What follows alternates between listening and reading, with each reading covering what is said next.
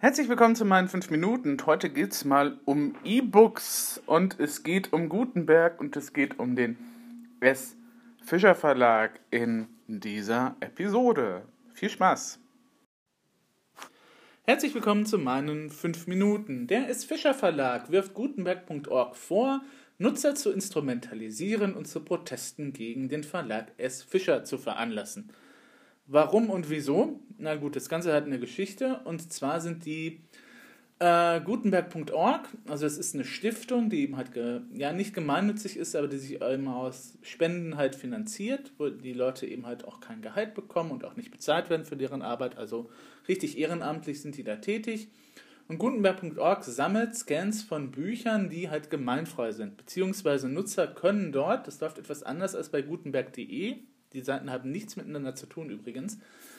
Ähm, bei gutenberg.org läuft das so, du kannst eben ein Buch einscannen. Ähm, diese Scans kannst du auf die Webseite hochladen von denen und dann sehen Leute da drüber und stellen fest, ist das mit dem Urheberrecht eben halt der USA tatsächlich halt übereinstimmt, beziehungsweise dürfen diese Werke von uns veröffentlicht werden. Jetzt ist es so, ist, das äh, Urheberrecht in den USA ist ein bisschen komplizierter, beziehungsweise da gab es verschiedene Phasen. Generell kann man statuieren, wenn irgendwas von 1923 dort veröffentlicht ist, dann ist es gemeinfrei in den USA.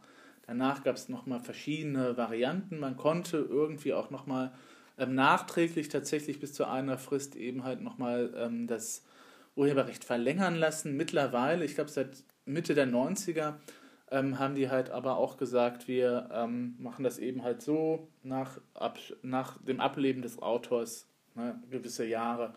Das ist dann halt für alle einfacher. Ich glaube, die haben dann an, ah, wie heißt das nochmal?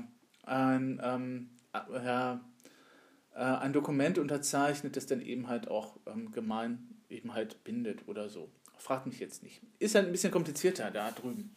Aber generell festzustellen, das ist wichtig für, für jetzt, für diese Thematik, alles, was für 1923 ist, das ist erstmal gemeinfrei.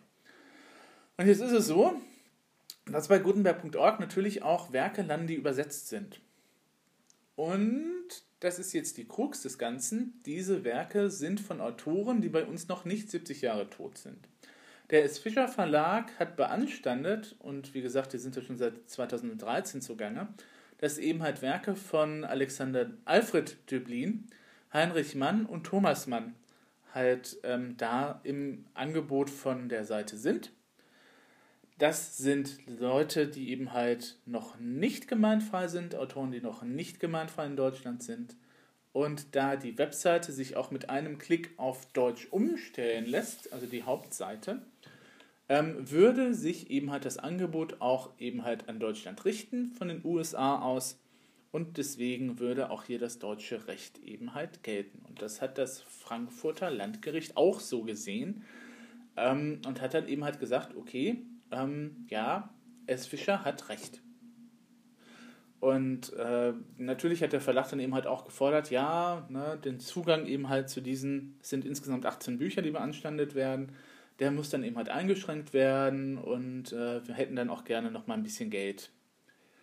Okay, Gutenberg.org hat dann jetzt eben halt reagiert. Und zwar haben die zweifach reagiert. Die haben erstmal gesagt, okay, da wir ja nicht davon ausgehen können, dass das mit diesem einen Fall erledigt ist, sondern da wir, für, für, da wir ja auch Bücher im Bestand haben von anderen Verlagen, die übersetzt sind, eventuell, was wir natürlich auch immer nicht ähm, wissen können, weil nach unserer Ansicht ähm, gilt das äh, Recht eben halt von den äh, USA und nach deren Recht ist 23 eben halt die Grenze.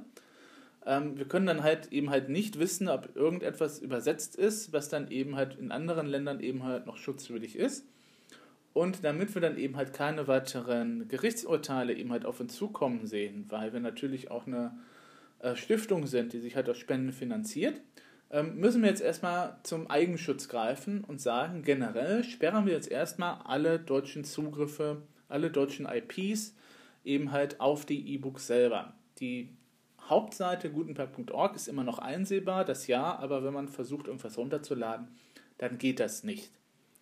Dass es natürlich auch Mittel und Wege gibt, um sowas zu durchbrechen, ist klar, aber erstmal haben die gesagt, okay, wir müssen jetzt erstmal gucken, wir erkennen auch das Urteil nicht an, weil wir denken, dass das deutsche Recht hier nicht gilt. Und ähm, wir werden uns jetzt auch aber erst noch mal mit unseren Anwälten eben halt zusammensetzen und gucken, was dann eben halt passiert. Und wir fechten das Urteil auf jeden Fall an. Das haben die einerseits gemacht, zum anderen haben die aber auch ein sehr ausführliches Dokument halt online gestellt, in dem die halt aber auch wirklich erklärt haben im Einzelnen, worum es denn jetzt geht. Und zwar auch so, dass das jeder versteht, der sich dieses Urteil eben halt zwar durchgelesen hat, aber ähm, auch nicht annähernd nachvollziehen kann. Also die haben sowohl auch das, das Urteil eben halt online gestellt zum Nachlesen, als dann eben auch dieses eigene Dokument, in dem die halt in einer FAQ tatsächlich bis ins Kleinste aufgedröselt haben, warum die das tun, weshalb die das tun und dann auch betont haben, das ist jetzt erstmal nur eine vorübergehende Maßnahme, ähm, bis wir dann eben halt einigermaßen sicher sind, was wir denn jetzt halt tun können und was wir halt nicht tun können. Ähm, das ist natürlich grandios auf der einen Seite, weil man ja eben halt ähm, natürlich dann halt den Nutzern eben halt sagen kann, okay, ihr Leute, das ist halt so, na, ne, bitte versteht das und die Nutzer verstehen das dann auch. Andererseits ist es dann natürlich so, dass der Unmut, der jetzt eben halt geweckt ist, weil natürlich auch deutschsprachige Nutzer eben halt gerne auch nochmal englischsprachige gemeinfreie äh, Dokumente eben halt lesen wollen würden, ähm, dann natürlich auch, ähm, auch generell, weil das Thema Urheberrecht ja auch immer ein bisschen kontrovers eben halt diskutiert wird, unter anderem, äh, dann eben halt auch Leute gesagt haben, dieser blöde, blöde S. Fischer Verlag, wie konnte er nur? Und ähm, denen geht es doch auch nur darum, eben halt Geld zu scheffeln. Und ähm, denen geht es doch gar nicht mal um die eigentliche Sache und so weiter und so fort. Und dann sind natürlich auch die ganzen anderen ähm, Ressentiments, die eben dann halt gegen Verlage auch bisweilen bestehen, dann eben halt auch nochmal hochgekocht. Ähm, da kann man sich unter anderem mal das Forum bei Halser angucken, die halt auch die Meldung gebracht haben, oder auch an anderen Orten. Und da wird man eben halt feststellen, ja, es gibt tatsächlich eine gewisse Art und Wahl, eine gewisse, sagen wir mal, Verstimmung bei den Nutzern eben halt in Deutschland, die halt das nicht so ganz nachvollziehen können, warum jetzt auf warum denn äh, das deutsche Recht eben halt für die USA gelten soll. Was hat der S. Fischer Verlag jetzt gemacht? Hat der erklärt, warum man zu dieser Entscheidung gekommen ist? Hat der genauso wie halt Gutenberg.org ein wirklich gutes, fundamentiertes, verständliches Dokument online gestellt, in dem man halt die eigene Position auch nochmal beleuchtet, in dem halt auch nochmal um Verständnis bittet und dann halt sagt, ja, wir können eben halt aufgrund unserer Sichtweise ist das dann halt so und ähm, hier könnt ihr das alles Ganze nochmal nachlesen. Ratet mal, was man nicht gemacht hat. Richtig, man hat zwar ein Statement rausgegeben, ähm, aber dieses Statement ist relativ dürr. Das sind vier kurze Abschnitte, im Gegensatz zu dem, was eben halt Gutenberg.org halt veröffentlicht hat. Da kann man tatsächlich so zwei, dreimal runterscrollen. Und ähm, da wird eben halt auch nur eben halt festgestellt und gesagt von der Seite des Verlages, also Gutenberg.org hat das jetzt nur gemacht, diese Sperrung, um uns halt einen auszuwischen. So liest sich das ganze Dokument mehr oder weniger. Ne? Also es wird zwar gesagt, dass man eben halt als Verlag natürlich auf die Rechte der Autoren halt Rücksicht nehmen muss und dass man die vertritt und so weiter und so fort. Ähm, und es wird auch nochmal betont, ja, es geht auch nur um diese 18 Bücher, die wir da beanstandet haben. Es geht nicht um das gesamte Werk. Aber ähm, ja, wir finden auch, dass eben halt die Sperrung der IP-Adresse dann eben halt vielleicht nicht der richtige Weg ist, um dann eben halt da zu debattieren und dass die Nutzer halt tatsächlich instrumentalisiert werden. Ähm, ja, was ich garantieren kann, ist, dass die Diskussion durch dieses Statement garantiert nicht abebben wird, beziehungsweise dass die Leute eben halt ähm, noch mehr und mehr wütender werden, weil das natürlich, ähm, naja, sagen wir mal, nicht so geschickt ist. Also, wie gesagt, hätte der S. Fischer Verlag jetzt nochmal so ein gutes, wirklich fundamentiertes Dokument eben halt online gestellt, wo gesagt wird, ähm, wir erklären euch jetzt nochmal die Rechtslage, wie das so ist. Wir erklären unser Verständnis auch nochmal. Das ist eben halt nicht nur, ja, wir nehmen halt die Rechte der Autoren wahr. Das setzt man eigentlich auch voraus, dass ein Verlag die Rechte der Autoren wahrnimmt. Dazu sind Verlage da. Das hat halt in dem Zusammenhang zwar auch noch was mit dem Gerichtsurteil zu tun, aber eigentlich, ähm, lieber Verlag, verkauft mich nicht für dumm. Natürlich weiß ich, dass sie die Rechte der Autoren wahrnimmt. Aber warum in diesem besonderen Fall soll dann halt auf einmal deutsches Recht gelten, wenn die Anbieter in den USA sind. Bitte erklärt mir das. Das haben die nicht gemacht. Und deswegen ist es natürlich dann auch kein Wunder, wenn eben halt weiterhin in der Debatte eben halt vor dem Verlag vorgeworfen wird. Es geht nur eben halt um um Geld, euch geht es doch gar nicht mal da, so sehr darum, ähm, eben halt das Recht an sich durchzusetzen, sondern euch geht es nur um eure eigenen Profitinteressen. Ähm, natürlich ist ein Verlag immer daran interessiert, Geld zu verdienen, ist klar. Ne? Aber ähm, in dem Fall hätte der Fischer Verlag sich vielleicht einen Dienst getan, wenn er eben halt das Ganze nochmal irgendwie besser erklärt hätte.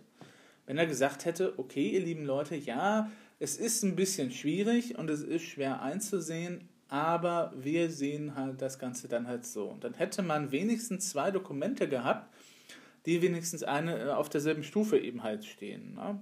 Also der einerseits das Ausführliche von Gutenberg.org, die natürlich für sich argumentieren und das auch gut machen. Und auf der anderen Seite hätte man dann halt aber auch nochmal so ein Dokument gehabt vom. Fischer Verlag, der den eben auch für sich eben halt gut dokumentiert hätte und dann hätte man jetzt als Nutzer eben halt sagen können oder als User oder als Leser auch für sich selber sagen können, okay, dann kann ich mir jetzt meine eigene Meinung bilden, unbeeinflusst eben halt von den anderen Sachen, beziehungsweise unbeeinflusst von Formulierungen wie Nutzer instrumentalisieren, was natürlich auch schon ein bisschen richtig eine herbe Wortwahl ist. Ähm, und ähm, na, das ist dann eben halt so, ja, das hätte ich an deren Stelle auch nicht geschrieben, weil ähm, das macht man einfach nicht. Das ist eine Wortwahl, die eben halt tatsächlich eben halt dazu führen wird, dass die Proteste jetzt nicht abebben, sondern eben halt nochmal stärker werden. Weil man kann nicht äh, sagen, okay, Gutenberg.org habe jetzt Nutzer instrumentalisiert, wenn Gutenberg.org selber sagt, das ist jetzt nur eine vorläufige Schutzmaßnahme für uns. Na, wir bitten um Verständnis, liebe Nutzer, es geht momentan bei uns nicht anders. Ich weiß nicht, was das mit dem Instrumentalisieren sein soll. Instrumentalieren wäre, wenn Gutenberg jetzt äh, direkt gesagt hätte, ähm, liebe Leser, der S. Fischer ist doof und hier ähm, bombardiert die mal mit Maze und so. Ne? Das wäre eine Art von Instrumentalisierung eben halt gewesen. Aber einfach nur darzustellen, warum man jetzt ein, etwas macht und einfach nur darzustellen, warum eben halt das jetzt so ist, wie es ist, ist keine Instrumentalisierung von Nutzern. Damit hat der S. Verlag sich nun wirklich keinen Gefallen getan, muss man eben halt sagen. Ähm, ich bin mal gespannt, wie es weitergeht. Gutenberg.org wird das Urteil auf jeden Fall anfechten, das haben die halt gesagt. Und die sind jetzt halt dabei, sich mit den Rechtsanwälten zusammenzusetzen. Bis dahin gilt halt, deutsche Nutzer können nicht auf die E-Books eben halt zugreifen. Und ähm, wir müssen mal abwarten, was da eben halt noch passiert. Beziehungsweise wird es vermutlich jetzt auch noch mal irgendwann die Tage, denke ich, ähm, auch noch mal vielleicht noch mal Stellungnahmen dazu geben, beziehungsweise ähm, Maßnahmen, die dann eben halt vielleicht nochmal dazu führen, dass man eben halt genau auseinanderdröselt, warum eben halt der Fischer Verlag jetzt recht hat, weil selbst ich verstehe das nicht so ganz. Und ich habe mir jetzt das komplette Urteil durchgelesen und ich habe auch nochmal nachgeguckt, worauf diese Urteil sich referenziert, auf gewisse andere Urteile, soweit die eben halt online waren. Und ich habe es auch nicht so ganz verstanden, muss ich sagen. Aber wie gesagt, ich bin auch kein Rechtsanwalt, ich bin auch nicht in der Materie, ich bin auch kein Rechtsanwaltsgehilfe oder so. Von daher, ähm, ja, ist das jetzt eher so, dass der S. Fischer Verlag da ein bisschen blöd argumentiert hat. Ist halt so. Kann Verlagen durchaus passieren. Gut. Ähm, damit soll es dann eben für heute auch gut sein. Wir sind mal wieder bei knapp 15 Minuten. Ich glaube, ich sollte meinen Sendungstitel mal umschalten oder umschreiben. Und ähm, ja, mal gucken, was eben da halt passiert. Ich bin gespannt, es da weitergeht. Gehabt euch wohl.